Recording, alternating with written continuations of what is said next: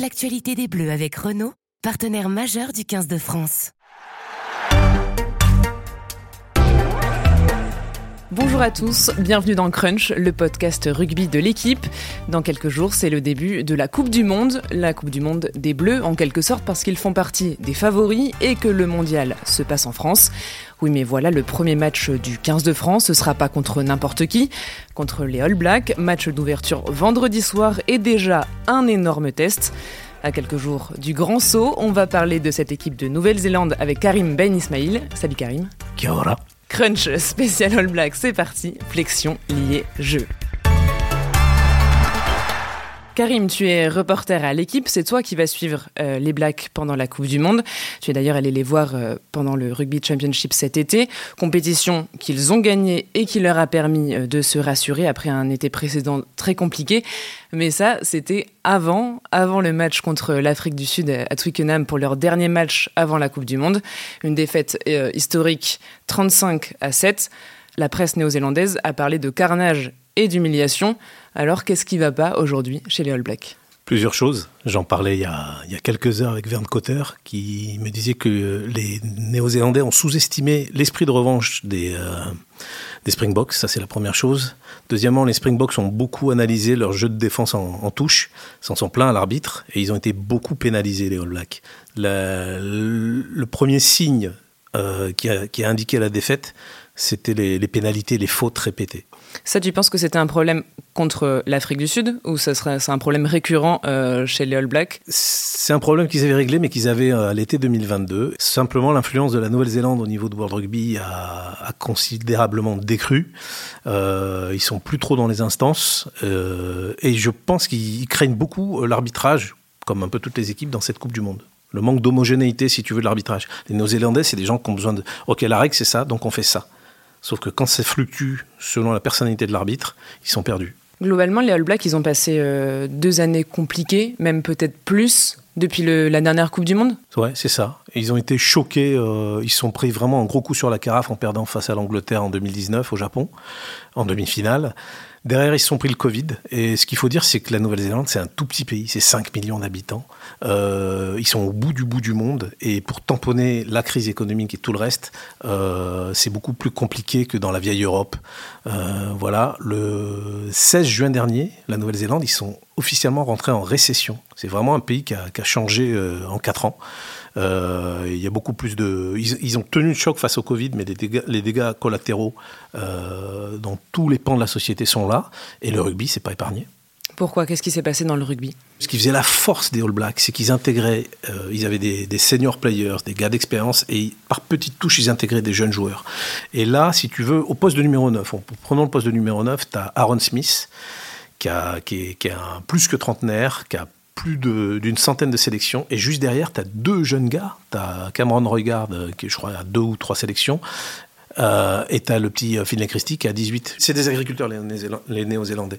Ils faisaient fertiliser des jeunes joueurs en les faisant sortir auprès de joueurs expérimentés. Et il y a un trou générationnel. Donc, si tu veux, s'ils perdent Aaron Smith, il n'y a personne derrière. Donc, on peut dire que les All Blacks ont un peu perdu de leur superbe depuis, depuis 4 ans oui, c'est le système du rugby euh, néo-zélandais qui a perdu de. Qui en fait, aux différents étages, il y a de moins en moins. J'étais dans l'avion là en allant, à Christchurch euh, voir Etimako. J'étais à côté d'un deuxième ligne d'un club local. Il me disait on trouve pas de joueurs. On n'arrive pas à, à, former un 15 parce que la société a changé aussi. C'est des sports durs, c'est des sports brutaux.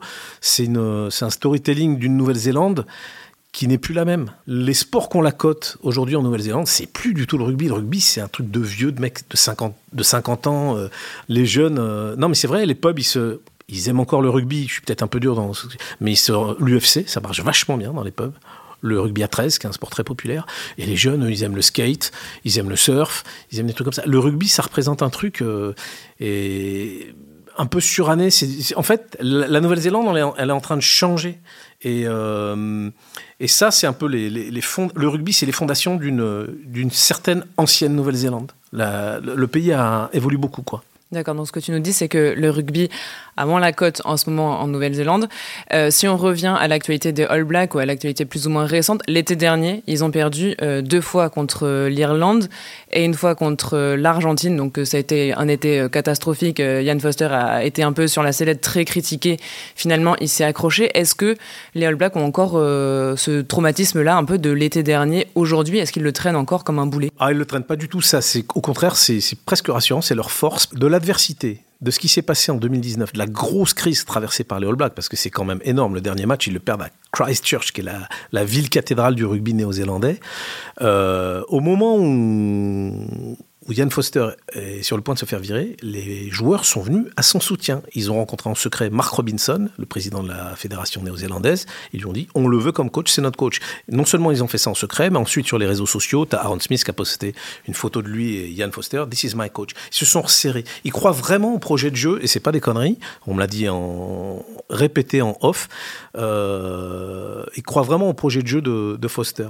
Ce qui se passe, c'est qu'il y a un tout jeune euh, quand Foster est arrivé fin 2019, il a 42 ans, Mark Robinson, un tout jeune président de fédération. Et comme beaucoup de quadras, il a, il a des réponses à tout, il pense qu'il va tout changer, sauf que aujourd'hui, il, il, il veut accélérer le, côté business de la business plan de la machine à cash des All Blacks. Mais ça va à l'encontre du sportif. Ils font de plus en plus d'émissions, de shows, de machin. Euh, la volonté de faire de... Parce que ils, ont de l'argent euh, en moins, il faut faire euh, du cash flow et il faut exposer les, les All Blacks. Stevenson, qui était un vieux bourru, Coupe du Monde de 2019, il était vraiment en opposition avec lui. Là, il s'adresse la parole de manière courtoise quand il y a des caméras, mais euh, Ian Foster et Mark Robinson ne se parlent pas je crois savoir que euh, le président, les, joueurs lui ont, fait, lui ont fait dire qu'il n'était pas le bienvenu dans les vestiaires non plus. Quoi. Voilà. Parce que si tu veux, il a complètement lâché son sélectionneur pendant que, euh, avant qu'ils aillent jouer euh, à Johannesburg à l'été 2022, ils vont gagner contre toute attente à Johannesburg. Mais cette semaine-là, Mark Robinson, il rencontre déjà Scott Robertson pour la pointer. Sauf que manque de peau, les All Blacks gagnent et il faut ravaler sa, cravate et il reconduit Yann Foster. Donc tout ça pour dire que c'est pas Yann Foster qui s'est accroché, je veux pas quitter mon poste, quoi, c'est pas ça. Entre temps, euh, fin 2022, il s'est renforcé, il a réussi à convaincre Joe Schmidt, qui pour raison personnelle voulait plus coacher, euh, pour soucis familiaux, de, venir dans, avec lui euh, au sein des Blacks, et a débauché aussi Jason Ryan, qui travaillait avec euh, Vern Cotter sur les Fidji, qui a été euh, longtemps l'entraîneur des avant des Crusaders. Et il y a vraiment eu un effet. Euh, ils ont réamorcé depuis avant, avant ce match du, de Twickenham face au, Springbok, ils avaient 11 matchs sans défaite, les All Blacks. Ils ont retrouvé, le, premier des chantiers, ça a été de retrouver un, un paquet d'avant, de la puissance. Ils ont trouvé, avec Tyrell Lomax en pilier droit, super content, avec Ethan de Groot, pilier gauche, avec une deuxième ligne qui est, super riche, qui était sur le papier super riche. Tu as quand même un attelage, ils sont à plus de 80 matchs ensemble, euh, euh, Sam Whitelock et Brody Retallick, et un troisième larron qui, même sur, à un moment donné, Scott Barrett a mis, a mis euh, Sam Whitelock sur le côté, parce qu'il a plus d'impact, plus de lecture de jeu, et il a plus la forme. quoi. tu viens d'évoquer Scott Barrett faut qu'on en parle parce que c'est l'autre paramètre qui a agité euh, les All Blacks euh, avant le début de la Coupe du Monde. Donc Scott Barrett, leur deuxième ligne, 29 ans, 61 sélections. Et face au Springboks, donc pour le dernier match de préparation, il a pris un carton rouge pour un déblayage à l'épaule. Un déblayage euh, assez moche. Il était menacé par une éventuelle suspension pour le match d'ouverture face aux Bleus. Finalement, la commission de discipline de World Rugby a décidé qu'il n'y aurait pas de sanctions supplémentaires. Il pourra donc jouer contre les Bleus. Et ça, c'est un gros, gros soulagement euh, pour les All Blacks, parce qu'ils ont quand même eu peur. Euh, est-ce que tu peux nous dire pourquoi c'est un joueur si important, euh, Scott Barrett, dans l'effectif des Blacks? Scott Barrett, c'est celui qui a, qui a redonné de sa superbe au paquet d'avant All Black. Il a une activité dingue. il vient de remporter en début juillet le Super Rugby. C'est le capitaine des Crusaders. C'est quelqu'un de très très influent, très très percutant dans le jeu. Euh, voilà. Si si s'il avait pas été entre guillemets blanchi par la commission de discipline de World Rugby, il était vraiment vraiment vraiment dans la dans la panade les All Blacks parce que euh, ils ont déjà perdu beaucoup de, de joueurs de puissance Face aux Bleus, ils pourront pas aligner leur pack premium. Ils ont perdu au bout de la 13e minute le pilier droit Tyrell Lomax. Ils avaient enfin trouvé un 6. Ça fait des années qu'ils cherchent un 6 puissant pour remplacer Jérôme Keno. Ils ont essayé plein de gars. Ils ont essayé euh, Akira Ioane, ça n'a pas marché. Ils avaient trouvé Shannon Fritzel. Shannon Fritzel, le 15 juillet dernier, lors de la victoire à Auckland face à l'Afrique du Sud, il a marché. Il a vraiment marché sur les Springboks. Quoi. Il, a écrit il, a même mis un essai en, en marchant littéralement sur Willy Leroux. Il est hyper puissant, grosse activité. Donc, s'ils n'avaient pas, ils n'auront ils pas face aux Bleus, Tyrell Lomax, leur 6. S'ils n'avaient pas en plus Scott Barrett, c'est-à-dire ils sont, ils ils ont, ils ont, ils ont plus d'axe quoi, tu vois, ils ont plus, plus d'axe droit. Ça les rassure, ça rassure la psyché parce que on, les voit les Blacks s'ils sont, euh, vont pas de l'avant, s'ils sont, s'ils sont sur le back foot comme on dit en, comme on dit en Nouvelle-Zélande, s'ils reculent, on n'a pas vu les trois quarts euh, face à l'Afrique du Sud à Twickenham. On n'a pas vu, euh, on n'a pas vu euh, Will Jordan, qui est un, magicien. C'est un peu le, c'est un peu le pendant de Damien Pono. Will Jordan, tu lui files le ballon et tu le retrouves dans l'embut. Hein. Justement, on va parler un peu des atouts des All Blacks parce que là, si, enfin, on, on, dit que les All Blacks ça va pas et on est un peu en train de les enterrer à nous écouter. Ils vont perdre contre l'Uruguay, mais non, ça reste la Nouvelle-Zélande, ça reste une nation qui fait peur, notamment au bleu. Euh, ils ont quoi d'autre comme atout euh, les Blacks à faire valoir? L'intelligence service, c'est-à-dire le renseignement, ils ont, ils ont pu voir les Français face à l'Australie, les failles dans les défenses, euh, dans la défense des Bleus. ils ont en, une charnière qui est quand même Aaron Smith, Richie Munga, bien bien rodé. Munga, il sait très très bien gérer le jeu. Ils ont, ils ont leur ligne de trois quarts. Alors, ça sera intéressant de savoir qui, qui vont mettre comme ailier. Est-ce qu'ils vont conserver Marc Téléa, qui est le seul qui a à peu près euh, surnagé euh, face aux Sud-Africains Est-ce qu'ils vont essayer Leicester Fainganaku, qui est très très fort, qui est, presque un, troisième ligne, qui est très très bon dans les rucks, très très puissant? Euh, Qu'est-ce qu'ils vont faire? Boden Barrett Ou est-ce qu'ils vont choisir le, le choix de, de Damien McKenzie parce que Barrett s'est vraiment raté quand même euh, lors du dernier match. Euh, il met un coup de pied qui amène un essai. Euh, et Will Jordan a été complètement timoré, mais je ne vois pas comment il pourrait faire sans lui. Mais pour, pour qu'ils puissent lancer leur, leur, leur, vitesse, leur jeu de contre, leur dans le bon timing, il faut qu'ils aient une plateforme de, un paquet d'avant-conquérants. Et ça, ça sera la grande équation. Je pense qu'ils redoutent beaucoup les Français sur ça. Il, te parle toujours de la physicality, les, les, euh, les Romain Taufifenua, les. Euh, les euh, comment il s'appelle Putain, je sais pas, j'ai des trous de mémoire. Willem C? Willem C, il redoute ça. voilà. oui, comme je le disais au début, tu allé en Nouvelle-Zélande cet été. Qu'est-ce qu'ils disent, les All Blacks, sur les Français, sur le jeu? Est-ce qu'ils ont un peu peur du 15 de France? Franchement, non. Franchement, non. Non, non, non, non. Ils se disent c'est une belle équipe. Euh, ils parlent beaucoup d'Antoine Dupont, de Damien Penaud, mais non, je pense pas qu'ils aient peur, non. Quel atout ils peuvent avoir euh, les All Blacks euh, face aux Français? Qu'est-ce qui peut vraiment faire mal aux Bleus dans leur effectif? Je, pense pour la première fois, c'est marrant parce que dans, dans toute l'histoire des France All Blacks, les, bêtes à sang-froid, c'était toujours les Néo-Zélandais et les, mecs euh, dans l'émotion, c'était les Français. Là, je crois qu'ils sont vraiment piqués au vif par cette défaite face à l'Afrique du Sud. C'est décemment pas possible. En match d'ouverture de la Coupe du Monde, après la pire défaite de leur histoire depuis 1928, donc ils sont, ils sont très très remontés. Je sais que pour avoir parlé avec les joueurs, déjà ils sont remontés, ils, viennent en France avec un esprit revanchard. Sam Whitelock, qui est quand même 34 ans, ça sera sa cinquième Coupe du Monde. L'été 2022, ils ont été traînés dans la boue euh, partout par les haters, euh, dans les journaux, euh, dans les radios, à la télé. Et si tu veux, ils ont ça en travers de la gorge et ils ont, cette soif de revanche. Aaron Smith, c'est pareil. Aaron Smith, il, dit, moi je veux finir. Il part au Japon après jouer. Il dit, moi je veux finir ma carrière sur un bang.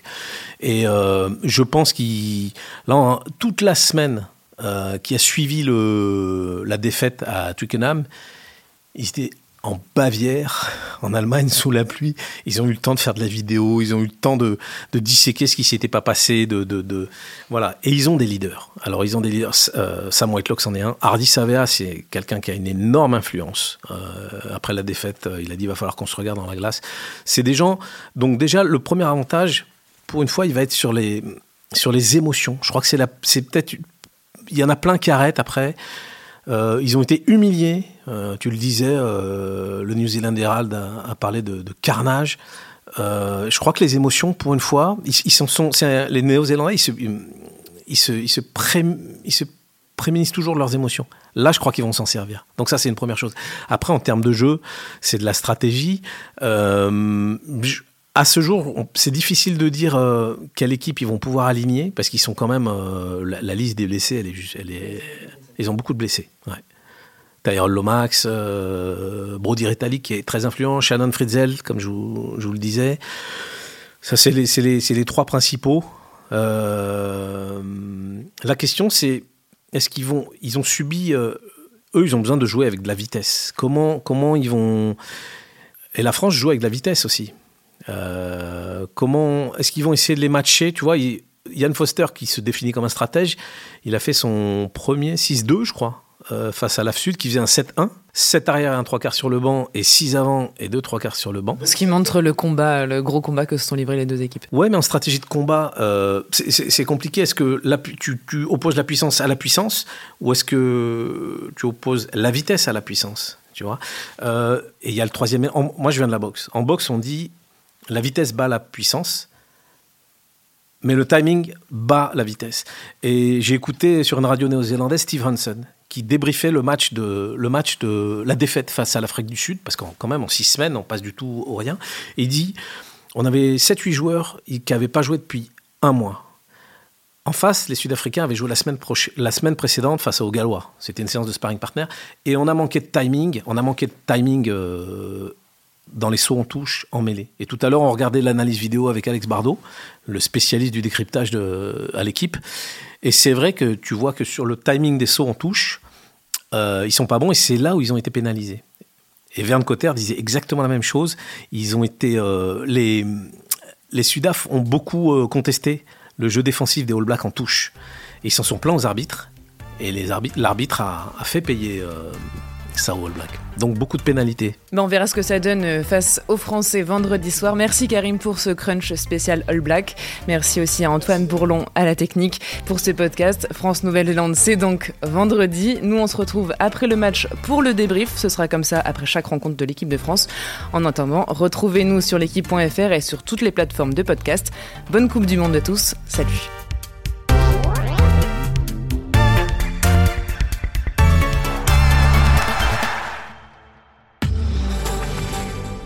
Retrouvez-nous très prochainement pour un nouveau podcast de l'actualité des Bleus avec Renault, partenaire majeur du 15 de France.